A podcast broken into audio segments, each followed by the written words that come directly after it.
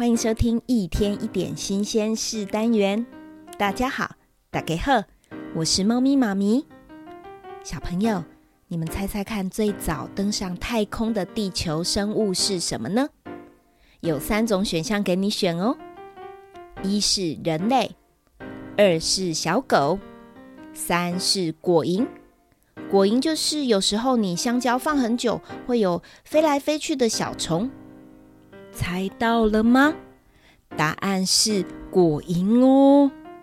哇，最早登上太空的地球生物居然是果蝇哎！就在一九四七年，大约七十六年前，不起眼的果蝇啊，就大胆的飞到了没有地球生物曾经去过的地方哦。为什么果蝇会被选择宇宙旅行呢？从基因上来看啊，果蝇跟人类有非常多相同的地方哦，超乎我们的想象。像是导致疾病的基因之中，果蝇跟人类就有很多类似的地方。人类的体内啊，有很多跟癌症或是遗传性疾病有关的基因，都可以在果蝇的体内找到。因此，研究果蝇也可以教会我们很多关于我们自己人类的基因组成哦。有一个很有名的大学——耶鲁大学的生物资讯教授就说：“看着这些苍蝇或是小虫啊，我们很难想象人类居然跟这些生物有共通点。”话说回来啊，在这艘载着果蝇的太空船下降回地球的过程中，一个装有果蝇的太空舱居然折断了。有一个降落伞慢慢的把它降到了新墨西哥的土壤上。你们猜猜看，果蝇怎么啦？果蝇居然还活着哦！更重要的是，宇宙里面宇宙辐射啊。对它们并没有任何的遗传影响。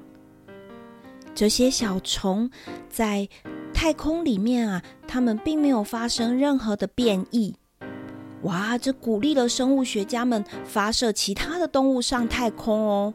像是果蝇上太空之后的两年，有一只印度恒河的猴子就被送到太空。但是他在回程，因为太空舱降落伞故障而不幸罹难了。之后陆续还有小狗、兔子，还有黑猩猩也都有上太空。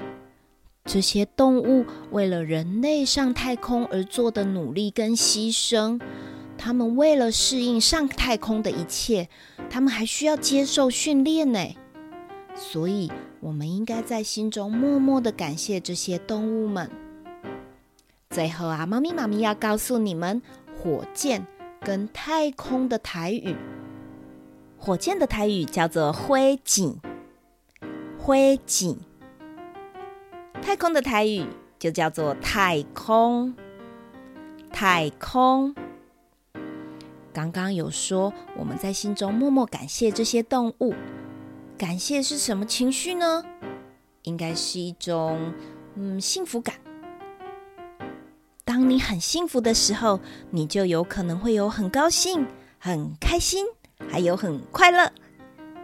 如果你非常幸福的话，你就会很兴奋，还有雀跃，还有欢天喜地。今天的故事就说到这里。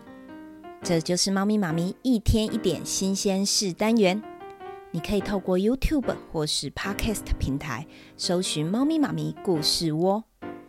这个单元很短，让你可以利用早上吃早餐或是睡前短短几分钟来听有趣的故事。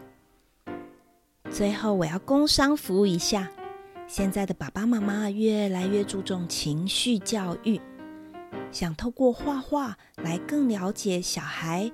或是你自己的潜意识，猫咪妈咪儿童成人心理绘画分析，完全不用绘画技巧，带给你深入而且温暖有经验的陪伴。那我们下次见喽，拜拜。